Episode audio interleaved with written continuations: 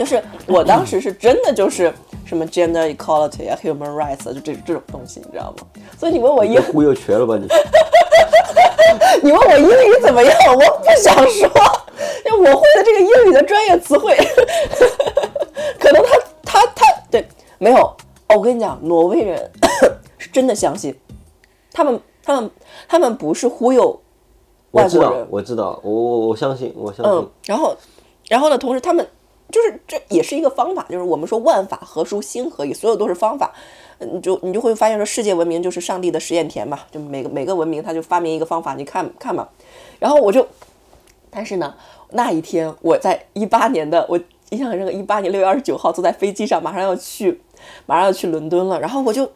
就因为一五年我对于欧洲的印象还非常不错，但是后来它很快就堕落了，它变成了一个治安很差，然后经济很差的一个出现在屡屡出现在负面新闻的一个东西上，然后就很奇怪。然后当时我就意识到说，可能就是说这个西方的这套思想可能不是很能长存了，或者说它它可能正在往下走。那西方不行了，东方就要起来了嘛，所以我就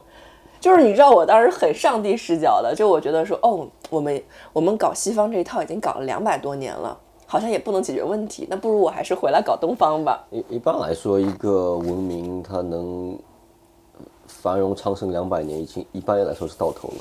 对呀、所以说就是当当当年也是有这样也也是有这样一个思想的，就是所以说就就真的是有点天之道损有余而补不足，就是那既然而且其实我我觉得现在中国人包括因为我留学时间比较长，然后嗯我接触的留学生也比较多，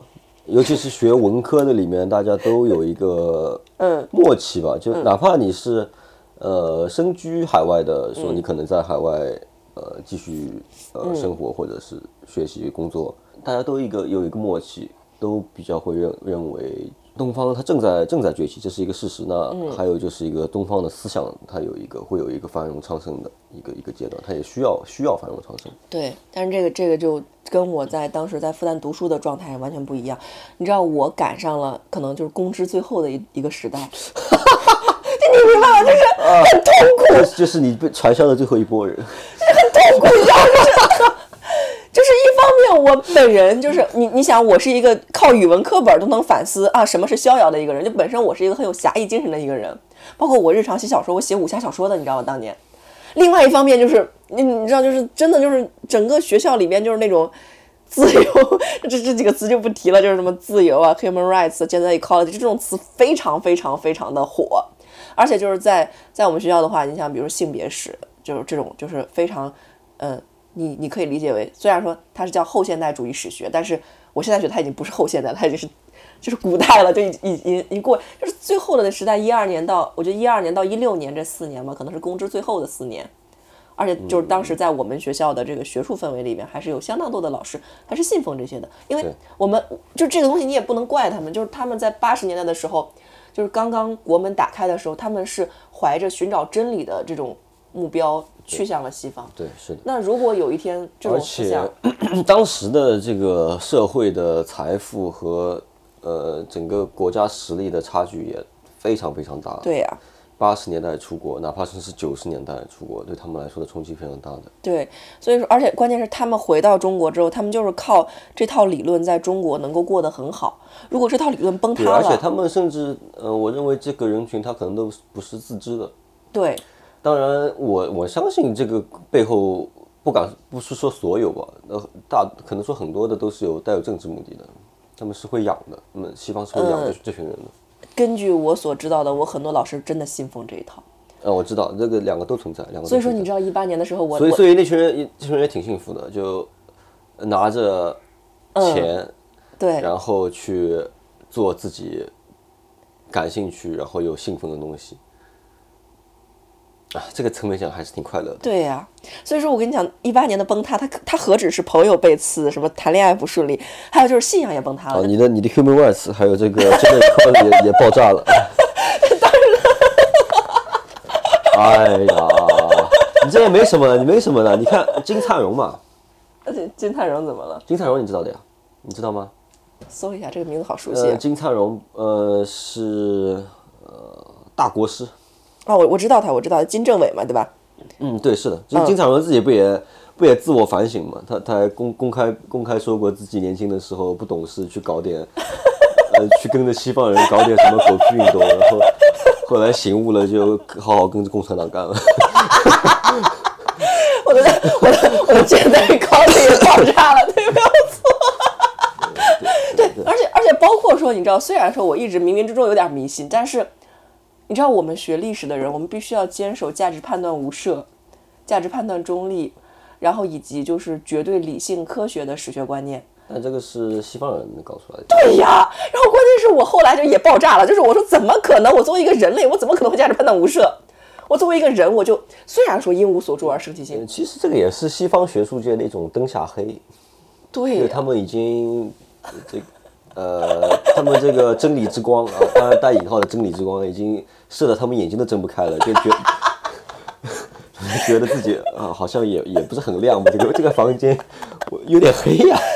就炸了，你知道吗？包包括说，包括说，就是我我同样就是作为一个，当时觉得说历史可能不是已经不鲜活了嘛，那我搞新闻嘛，新闻是当代的历史嘛。然后后来我就发现说，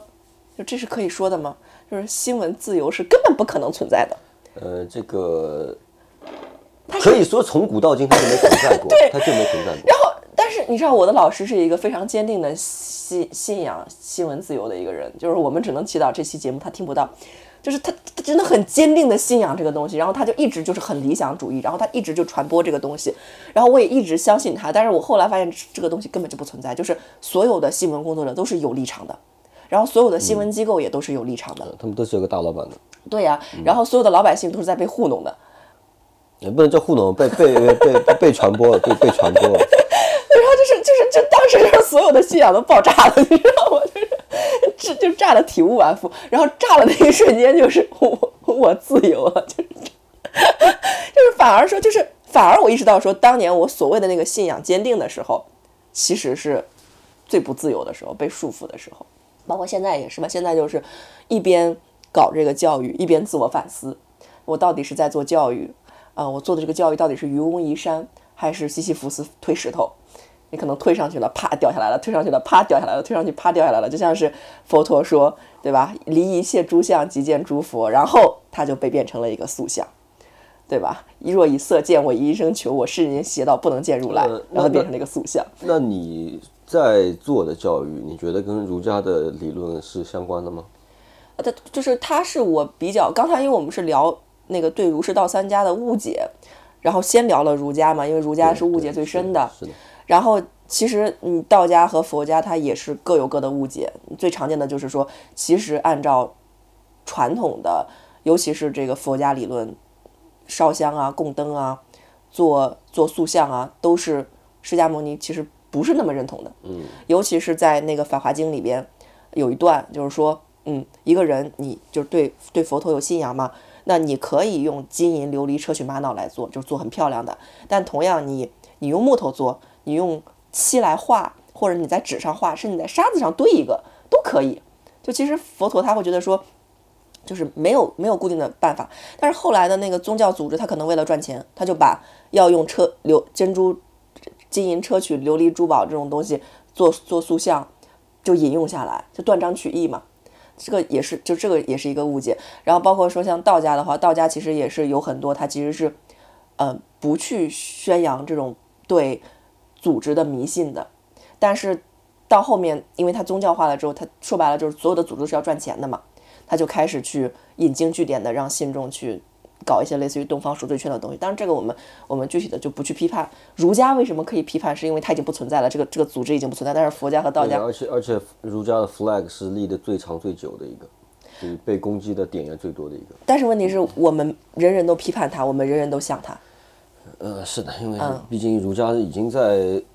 中国人的血液里面太久了。对，然后那个就继续说啊，就是那我的教育是什么呢？就是因为我我到现在为止终点是什么，我没想明白。就比如说像佛教的话，所有佛教老师都觉得自己可以，就是目的之一就是度脱轮回，就是下辈子不来了。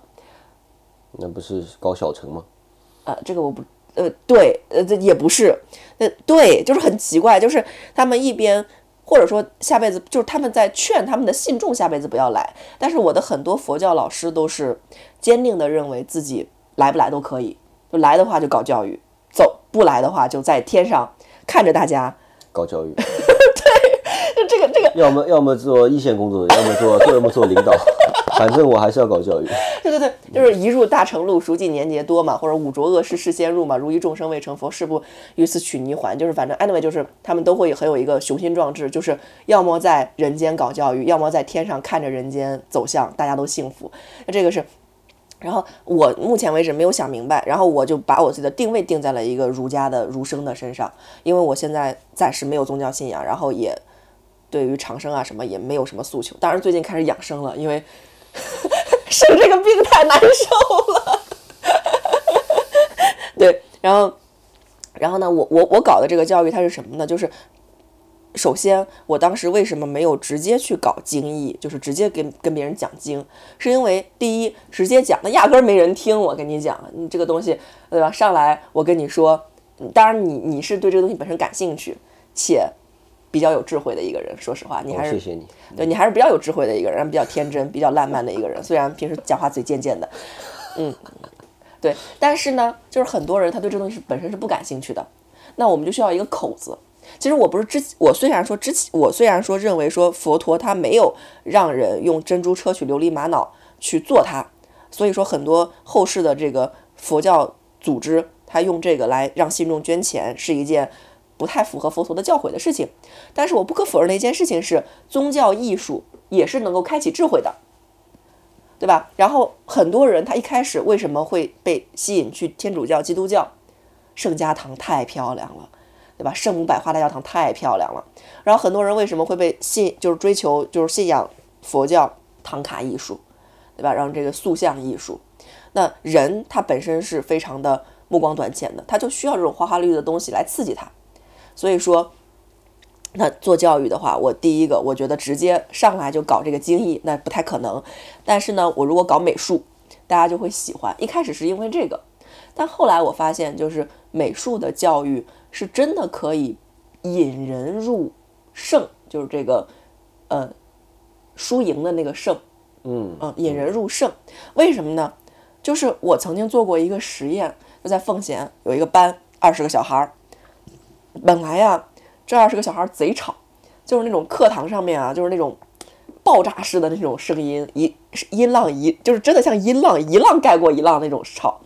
然后呢，小孩子们就是每个人就坐十分钟坐不住了，就开始说：“老师，我要我要出去，老师我要站起来。”甚至你上课上到一半，那课堂啊就跟体育课似的。但是呢，让他们上了五节课，其中有三节，你知道在干嘛吗？在掐丝珐琅。掐丝珐琅这个技艺就是说我用那个铜丝啊。呃，你你做的美术教育是跟你的非遗是相关的。对对对，非遗。然后呢，用这个铜丝啊，把它就是拉成一条线，然后做各种各样的就是就是图形。然后一点点用那个粘丝胶粘在那个小盘子或者是小的东西上面，很小，而且还就这个技艺本身是很难的。但是孩子们呢，第一次做就很喜欢。然后后面就五节课有三节课在做掐丝珐琅，一节课在做颜纸，一节课在做泥塑。就这种听起来非常无聊的技艺，孩子们上了五节课之后，不仅坐不住的小孩坐住了，然后呢，本身很自私的小朋友，有些小孩就是那种我东西你别拿，变成那种会主动的去分享他们的东西，还会把这个东西就是。就是学会了之后会教给别人，就是哎你不会是吧？来我教你这种。而且呢，本身这个班是非常吵的，到第五节课的时候，甚至他可以很安静。然后你就会发现说，就是美术这个东西，虽然它没有语言，就是它不是用我们像我们两个这种做播客做用嘴的，其实是很苦的。美术这个，对吧？你讲不听呀，对吧？小孩儿，你你这这这这，你跟他讲，他他给你皮。然后包括你跟你跟我说的，那爸爸，嗯，就训这个孩子，啪，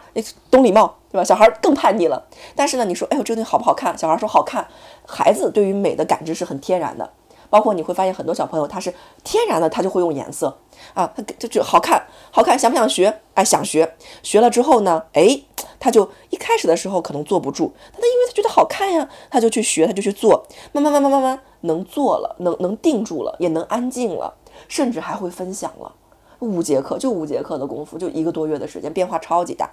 所以说就这个，然后包括说每一个。来体会这个传统美术课程的人都会这样，然后你会你你反过去你会发现说，古代基本上所有的文人，基本上书法，然后画画，乃至于说篆刻，就是雕刻，都至少是会意向的，因为真的能够让你安定下来。就是你你光用嘴说，你说啊，你有一颗本来干净明澈的心，你就光用嘴去找，光用这个意识去找，你越想，你越找不到那颗心。但反而你今天，比如说你在那画一幅画，或者在那儿写一幅字，或者在那儿做一个小手工，反而在这个过程当中，你在可能那一个小时、两个小时，你什么都没有多余的想，包括说。人有一个很可怕的事情什么？就是人永不止息的断断续续的念头。就很多时候我们以为我们是专注的，但是当我们真的是把我们的那个潜意识打开之后，我们发现就这个意识里边就是各种各样的念头乱窜。然后人为什么会苦？是因为他一个念头没有止住，另外一个念头就冒出来了。而且你会发现说，人他无法梳理所有的念头。就比如说有一些小姑娘为情所困，嗯，她就说这个男的对我好差，你就说那你分手呗。可是我放不下他，那你就别放呗。可是对我好差，他可能会有很多个念头是互相矛盾的，而且念头往往它是没有头没有尾的，嗯，呃，没没有没有因为所以，它就是存在在那里，对，很乱很杂，嗯，而且也不是一两个念头，它是一堆念头，对，就是很乱七八糟。然后呢，人又无法区分，那这个时候其实说实话，就做手工，就是在这段时间，你在至少你只要跑神儿，你这东西一定坐不住，尤其是那种很细的，比如说刺绣。这个也是很有意思的，哪怕很多这种有呃多动症的小孩，他做手工做呃做东西的时候，往往他是非常静的。对对，这个就很有意思。但是他让他上节课去听课去做个作业，这个这个基本上是不可能的。对，所以说我们说就没有定法嘛，就是儒儒家也好，就是儒家也好，佛家也好，道家也好，他但凡是停留在语言层面的，他都其实都只是一个方法。但是有一些人，你比如像唐卡，就是唐卡的教育是，我觉得它是一个，就是我们不不说藏传佛教，我不对藏传佛教的任何东西背书，但是唐卡的教育是非常棒的，因为就是首先唐卡它有仪轨，也就是说所有懂唐卡的大师，往往他也是懂经义的，就他也要念经，他也要持咒，然后同时唐卡的所有材料取自于天地，啊，你就比如说这个孔雀石，啊，然后这个蓝宝石。然后这个青金石、黑曜石、朱砂，以以至于说金银珍珠，它取取取自于天地自然。然后呢，你做唐卡的这个颜料本身你要研磨，你要把它们敲碎，然后挑出来不同的，因为同一块石头颜色可能也是不一样的，你必须要非常认真去区分哦，这块石头那块石头这个颜色那个颜色，然后把它们分类，分类了之后再研磨不同的。不同的细度可以用来画不同的位置，所以你研磨的这个细的程度也是不一样，全是手工的。就光做颜料的这个部分就已经很细了。然后呢，接下来你要画线，然后你会发现说唐卡有很多的线条，它都是那种连续的、不不间断的线。如果你不能做到非常专注，这个线一定会要么断掉，要么是波，就是会有，就是那个就是波波折，但是它就是一条拉过去。很很圆润，而且粗细啊什么之类，就光画线它也是一个修习。然后呢，再到涂色，涂色的时候，呃，就包括画线的时候，它也是有很多颜色是天地自然的，就是呃很多的线条是天地自然的，比如说松、水、海浪、云。再到涂色，涂色的时候必须要均匀，它是它是宝石矿物染料，而且你只要涂过色，就会发现那玩意儿其实挺难上色的，就可能这块多了，那块少了，它不是因为它。你你材料不好，而是因为它本身的矿物染料它就这个特性上色，所以整个的一个历程，从诵经持咒这个仪轨，再到做颜料，到画线，再到上色，再到最后的保存，每一步都需要非常的安静。所以说你会发现，就是牛很牛的唐卡大师，那娘本大师，如果你见过他本人的话，他整个人就像发光一样，就他他真的会自带一种很安定的气场，他讲话你就是愿意听，包括。再比如说，像做那个紫砂壶，也是你你要做一个壶，然后你要这个壶要怎么样？就是从做那个泥胚开始，到这个做这个壶的形状，再到这个烤制，每一个过程，包括像汝瓷也是，你只要，尤其是柴烧的时候，你只要这个这个矿的这个温，这个这个窑的温度没有把握好，这一炉子就废了。他所以他们每一个大师就是到一定年龄之后，都是有一种气定神闲的感觉。所以说，儒释道三教其实。它只是一个小的部分。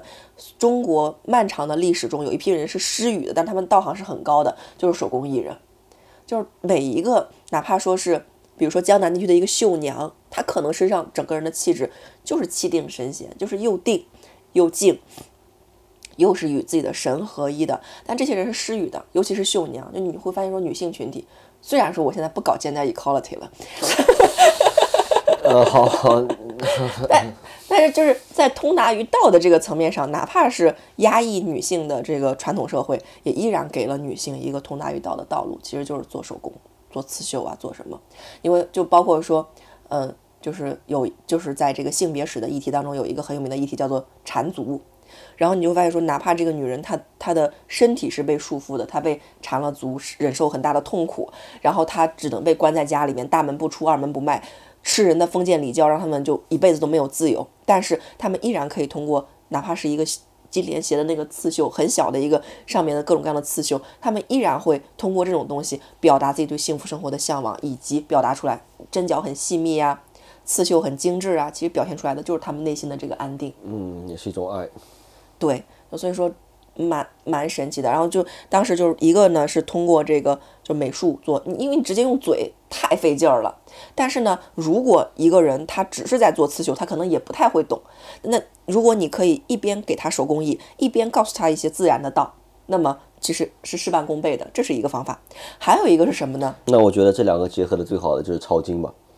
嗯，是吧？它又有这个艺术的成分在，它毕竟要呃，它有研呃磨墨啊，写字啊，但但是它同时文字它肯定也也有也有意义在。对，就是所以说抄经的话，千万不能就是一个心思特别乱的人，就千万就是就不就不太行，就是他会一边抄经一边反思，我为什么要这样呢？越越这样想，他越越静不下来。那反而就是有些人他不想那么多，他抄几遍之后，哎，我就没有烦恼了。抄经是这样，包括说所有中国的传统技艺都是一样的，因为。中国所有的传统技艺，它都有一个东西叫做纹饰。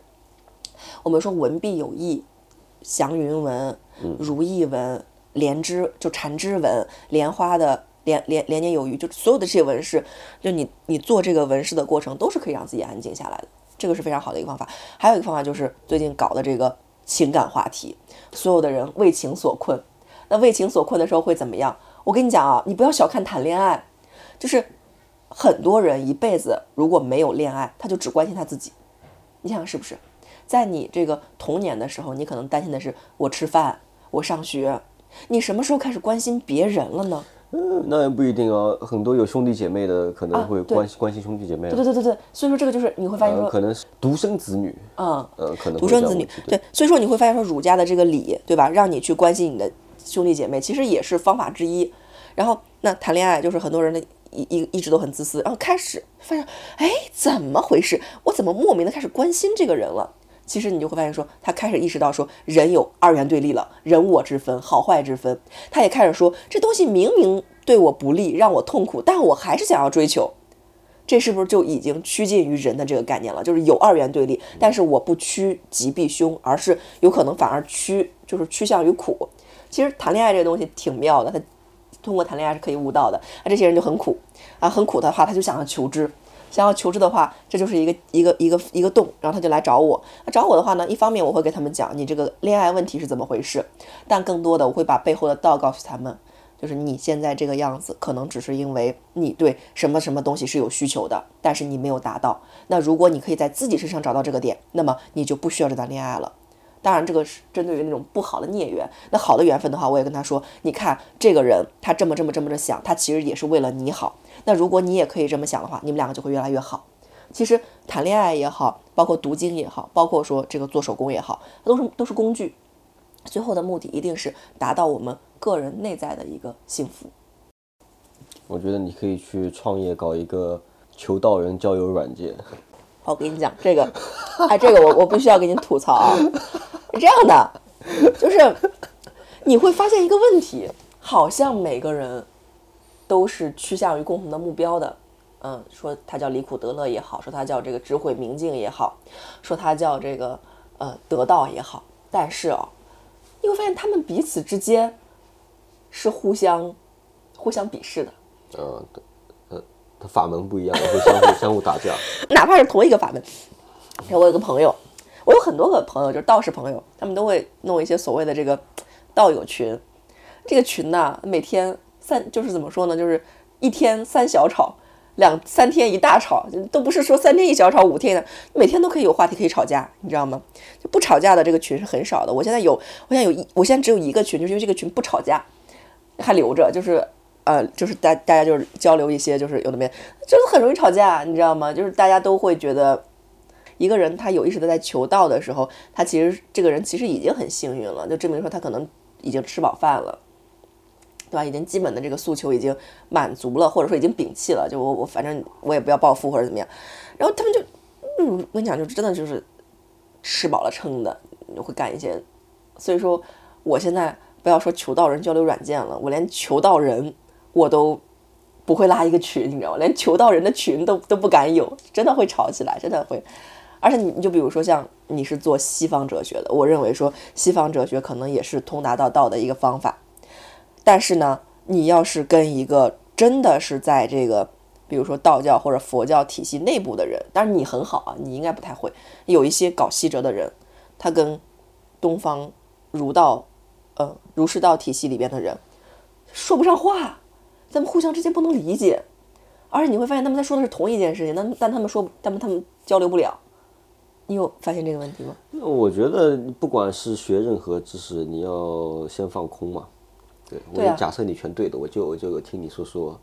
然后看看你消化之后，看看我身体能接受哪部分，或哪哪有一部分会拉出来，有一部分会吐出来，但留在身体里的那个是，对呀，自己所需要的。对呀，所以说。所以说你还是很天真很好的一个人，而且你愿意去做一个大家一起交流。那很多人不是，很多人就认为说我自己的是对的，而且就是哪怕你跟他说的是同一句话，他都不能理解。就比如说像我之前的时候有一个，就我跟我的一帮朋友们，然后他们是代表的是荣格心理学，然后我代表的可能是就是命理，然后当时呢就有一段话，其实我我觉得我们说的是一个意思，但是呢不知道为什么就是。他们当时就觉得我这句话很难理解，就是我说，他们就问我说：“你相不相信命运？”然后呢，我说：“我知命，但是我不信命，因为我认为说，当一个人从知道命运的存在开始，他就能够意识到他的一切所知所感所得都不足以定义他，那这个时候他是自由的。其实我不是通过命理悟到这个道理的，但是命理其实你会发现说，它规定了你的你的长相、你的性格，然后你的你的你的你的你的发展趋势。”那么，如果这个东西是被命理所规定的，那就证明说你本人的那个灵魂跟他们是无关的。嗯，我觉得，呃，问命理这个，因为本身它不是一个特别有智慧的事情，它是一个很自恋的问题。为什么？因为我觉得搞哲学或者是搞任何思想，它有，它有一个很关键的一个，嗯，呃，一个一个能力。他研究一个问题是一种能力，他可以引经据典，你可以去查，你可以去讨论。对。但是我觉得最重要的能力是你，你能问出什么样的问题来？你问的问题是不是高级问题，或者你问的问题到底有没有价值？你看，你这开始评判了，对不对？那一个人他就是很苦，他就是想知道我明年能不能结婚，再不再不结婚，我妈要催死我了。你这这也很客观嘛，这个问题，对吧？我觉得问有的事情你不要想就好了。但是有的人真的很苦，就就就真的不要想就好了。因为什么问题都可以想，但不是什么问题都值得你想。对啊，但是问题是他们就真的很苦啊！就他妈每天催他骂他，你再不结婚我打死你，就真的会有这种家长。我说好。哎，你你境界还可以，我老师也是这么教我的。他跟我说恒顺众生，你妈你妈这么说的话，你就把他当个众生，你就说你就顺着他来就行了。好啊，有本事你打死我！但是我不挑衅去说这句话，我就就 OK。我我我我老师的思路是两个字 OK。我老我老师的思路是。他让你结婚可以啊，你让他给你介绍，然后每介绍一个为什么不成，你告诉他就行了。对，嗯，然后就拿嗯拿情绪或者是拿拿对抗去对呃去处理一个事情是可以说最差的一个一个一个思路。对，问你你可以啊，你这些思想都是从哪儿来的？我也有白胡子老爷爷教我。完了，我跟你讲，这从我的白胡子老爷爷道行比你高啊，比 你的老爷爷道行高啊！你不可以这么侮辱我的白胡子老爷爷。你都不知道他是谁？哎，那你那你的是谁呢？我编的，我没有这个人。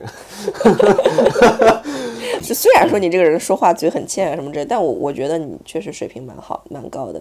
哦，对，还有很多时候我读经典是因为有些东西我体会到了，不知道怎么表达。你有发现没这个问题？然后我们古代的这些人讲话是很信达雅的，就就比如说像那个，就我之前一直有有有一种感觉说，比如说我是体会到了，然后我在找我在找我日常可以怎么样坚守在这个方向上，就是体会到了日常该痛苦还是痛苦，该迷茫还是迷茫，我要怎么做？哎，然后就是于切实地论，就是玄奘去西天取经，那真是去西天取经。我那个去西天 误入歧途的属于。玄奘去西天取经，取回来一百卷《瑜伽师地论》，一佛教的一个经论，中间有句话说：“由起圣解而修习”，就是你先理解了就是佛陀的真正含义，你理解完了之后，你再去修持。他这个这个东西就很这个描述就我觉得就很到位，就是我懂了这个道理，然后我去修，跟我不懂，我就是儒家就是你不懂你也就坚持啊，你不用懂，你不用你坚持坚持坚持你就懂了。然后佛家就是你先懂了，然后你再修。然后道家的话就是你一边懂一边修，一边懂一边修，蛮有意思的。这个呃方法是不一样的，下次有机会可以详聊方式方法。然后所以说就是哦，我刚刚说到就是那个，就是我跟他说，我说你当你就是意识到命运的时候，你就自由了嘛。然后他们用的话是什么？他们用的是荣格的一句话，就是说当无意识没有进入显意识的时候，我们管它叫做命运。那反过来讲，就是如果你能够意识到这些其实都是你的潜意识的作用，那么命运。就的影响就会被消解掉，就说你你一切所谓的这个命运，只是因为你的一些旧有的习惯、行为模式，你还没有意识到。嗯，如果你能够意识到，你就可以改变嘛。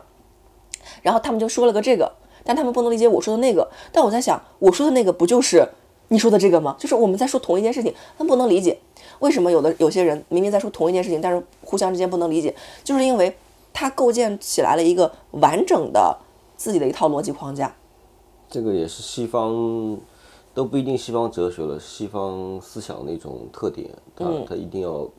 它是一种一神论的一种产物，它必须要把所有的知识、经验、理论归纳到同一个对严谨的、自洽的逻辑结构里面。嗯，这个过程本身也会比较暴力、比较比较痛苦，但是它它有一个比较大的特点就是。传播性、攻击性很强，他他容不下容不下别人，所以他会经常打架。你跟我打，我自己跟自己打，我打我跟自己打完了，我跟你打，打打打，然后打到后来会会出现一个非常能打的。对，而且关键很哎，你是说到这儿，就是你是第一个在完全西方的教育体系下出来的人，但是不痛苦的。呃，这这个谁说我不痛苦了？你这个。我谢谢你，你很痛苦吗？我没有很痛苦了，只是这个这个不是我痛苦的点。那就他就他们，首先他们会读很多的书，就是包括一些就是复旦体系下，因为其实我觉得复旦它不算是一个非常，或者说现在中国的大学其实也不算是东方的东方式的教育的大学，就是现在基本上所有大学都是西方式的教育，但不重要啊，这这我们不去定义它。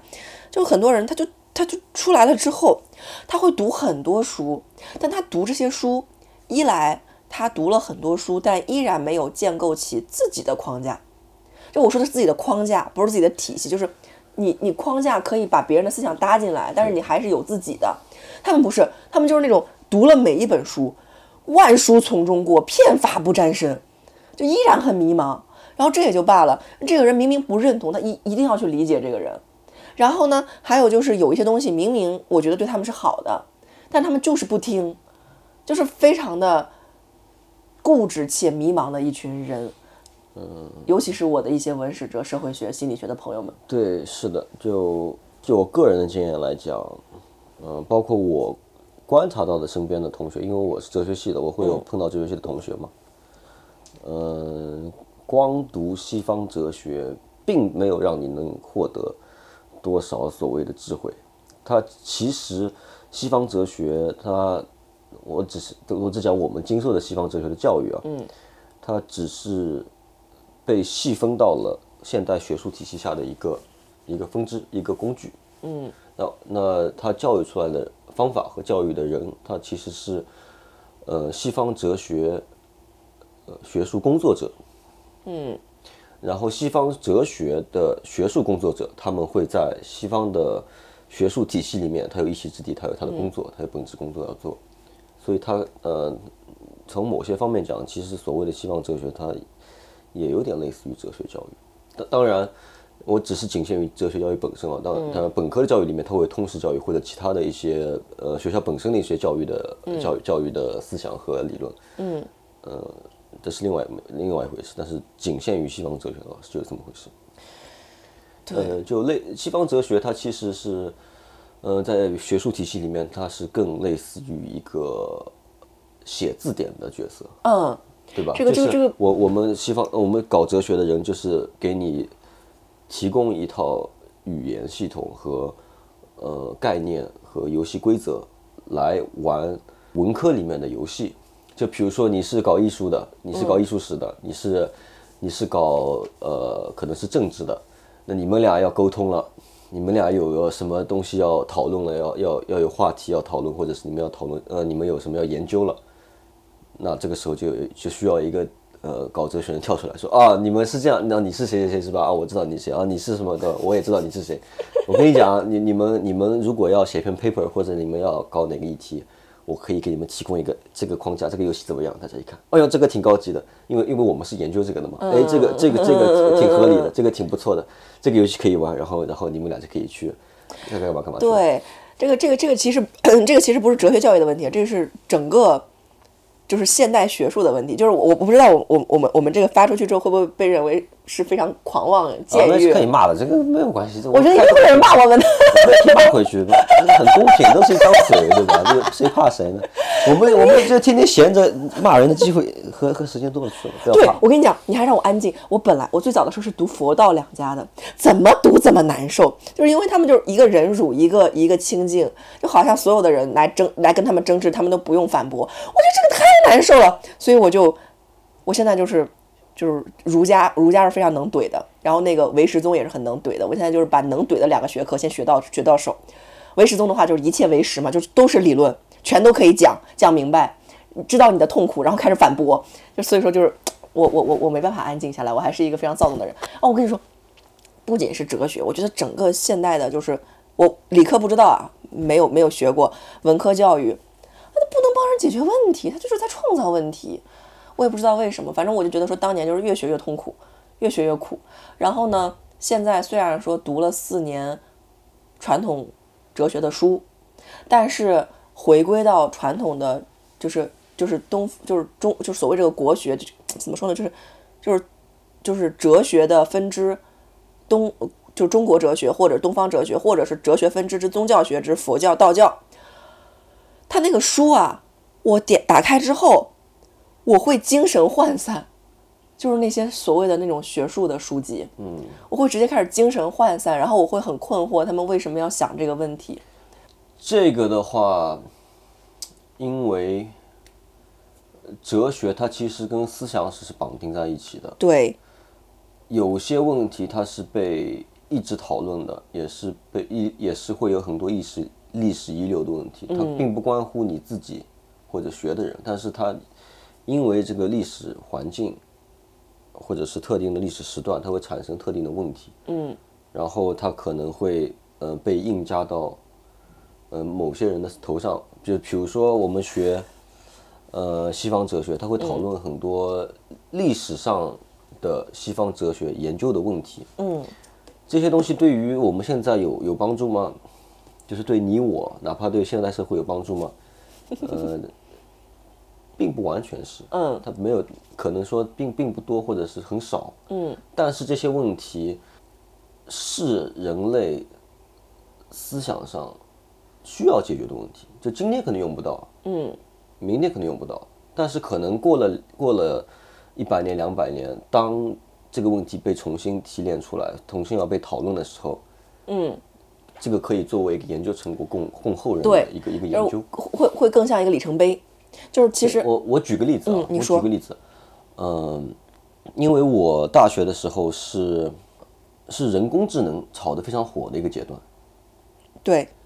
呃那个时候大家都要讨论啊、因为那个时候好像是应该是呃算法上有了一些突破，然后在实际的呃工程的领域有了一些应用，然后这个时候大家都在讨论啊人工智能，人工智能，人工智能。对对，当时人工智能哲学还很火，对，我也上过一些这个课，然后真正奠定这些呃人工智能的哲学上的理论基础的，这个就只能在哲学史上去找，它不是可以从零开始研究的一个问题。从零的话，那就是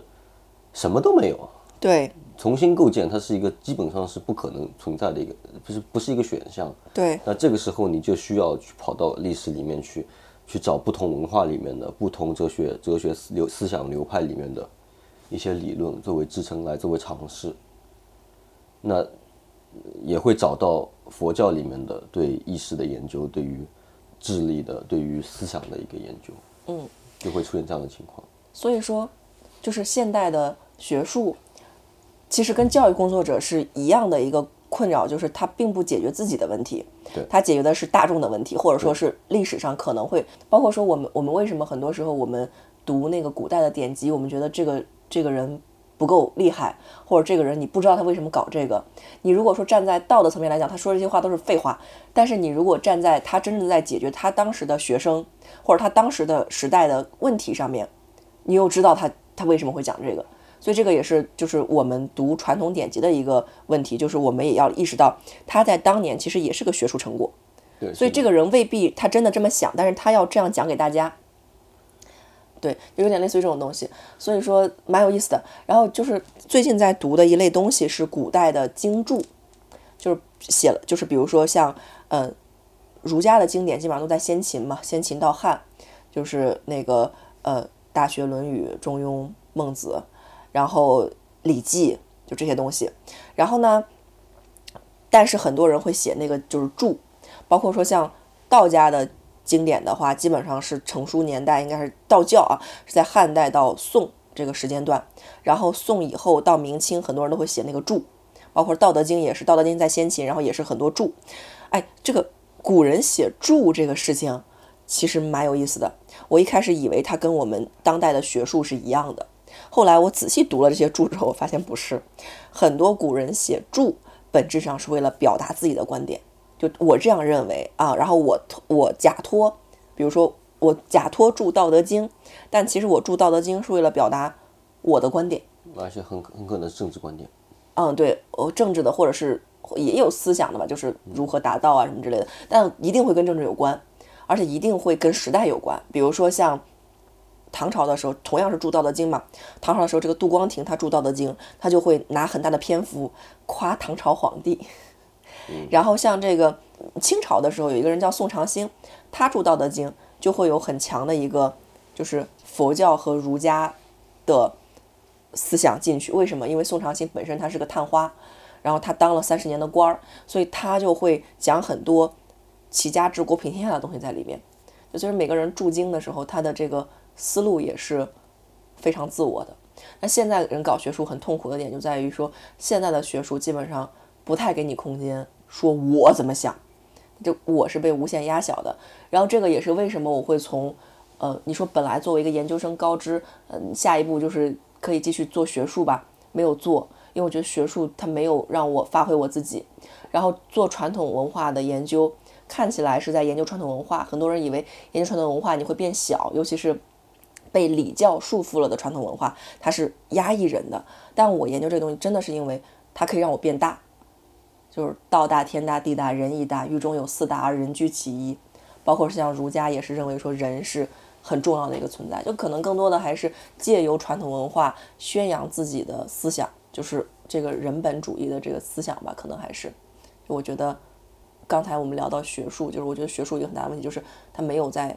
强调自我。他没有在，他就或者说他，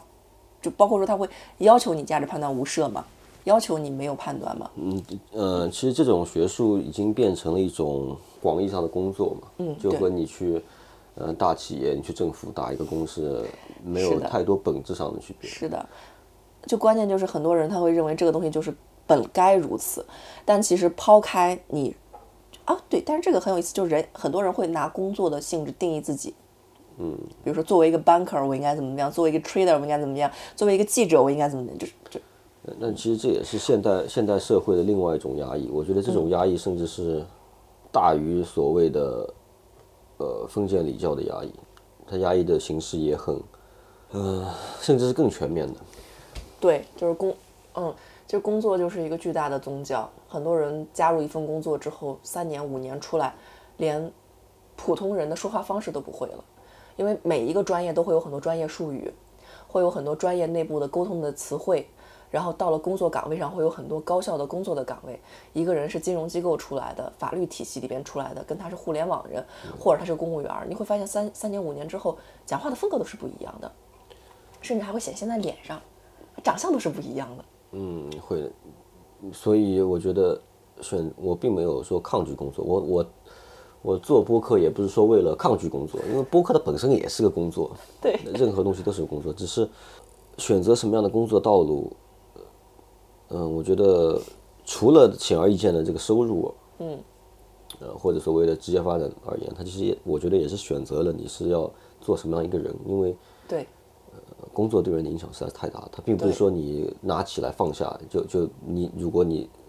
呃上上上班你八点钟到六点钟走这段时间是卖卖给别人的，但其实它可以深刻的影响你这个整个人的行为轨迹和你的你就像三观。我做老师之后，我就很难跟人对话了。就今天就是包括昨天我们对话，就是对我来说是很陌生的行为，因为我永远都是在单方面说话，他会对我的表达方式，就可能我现在已经很难用，就是我我会更擅长于大的论述，但你让我讲一个小的东西，我可能讲不明白，我只能用四十分钟、三十五分钟一节课的时间讲清楚一个东西，这个就是工作对于我的框定。蛮有意思，就这个要展开讲，又是一个很长的进程。好像时间也差不多了，那我们今天就先聊到这里。谢谢大宝参加本期的 Interesting，然后我觉得你之后肯定会频繁的上 Interesting。哦，我我我也非常感谢马克，就是来加入到我们算是泛教育领域吧，思想教育领域。之前马克说他要做这个的时候，我跟他说，欢迎来到万丈苦海。好吧，就是我我觉得遇到像马克这样的就是同路人，还是挺开心的一件事情。呃，那你有哪些东西想要做下推广吗？你的频道或者是哪些内容你想要呃和大家介绍一下？或者没没没有什么好推广的，我这个我已经够火了，我靠！哦好已已经应接不暇了。哦好好好，嗯，就就反正以后会常来嘛，就所以说无所谓了，有有推广的时候再来吧。OK OK，那我们就这样。嗯，好好好。